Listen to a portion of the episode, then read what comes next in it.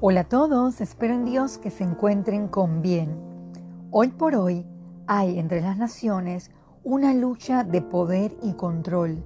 Las personas creen que tienen cosas, se aferran a ellas y olvidan el propósito de haber sido creados por Dios. El tema de hoy es creados para Él. Acompáñenme a 1 Corintios 6, versículo 20 porque habéis sido comprados por precio. Glorificad pues a Dios en vuestro cuerpo y en vuestro espíritu, los cuales son de Dios. Somos propiedad de Dios, nuestras acciones deben glorificarle. Es triste ver cómo personas o familias piensan que otros le pertenecen, quieren disponer de sus vidas y ejercer control sobre ellos y sus acciones. Nada de lo que hay en este mundo es nuestro, ni podremos llevarlo cuando muramos. Leamos el Salmo 24, versículo 1.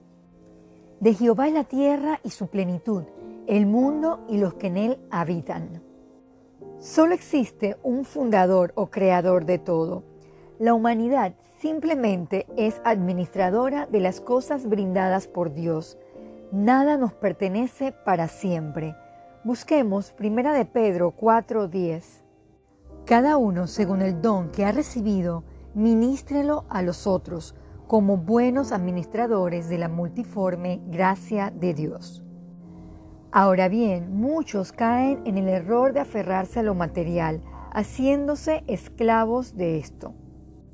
¿Le estamos brindando a Dios de lo mucho que nos da? Vayamos a Primera de Crónicas 29 del 14 al 15. Porque ¿quién soy yo? ¿Quién es mi pueblo? Para que pudiésemos ofrecer voluntariamente cosas semejantes, pues todo es tuyo, y de lo que recibido de tu mano te damos, porque nosotros extranjeros y advenedizos somos delante de ti, como todos nuestros padres, y nuestros días sobre la tierra, cual sombra que no dura. La vida pasa como una sombra, no pensemos como nuestros antepasados, que eran enterrados con sus riquezas. Nada podemos sacar. Para concluir, acompáñeme a 1 Timoteo 6, 7. Porque nada hemos traído a este mundo y sin duda nada podremos sacar.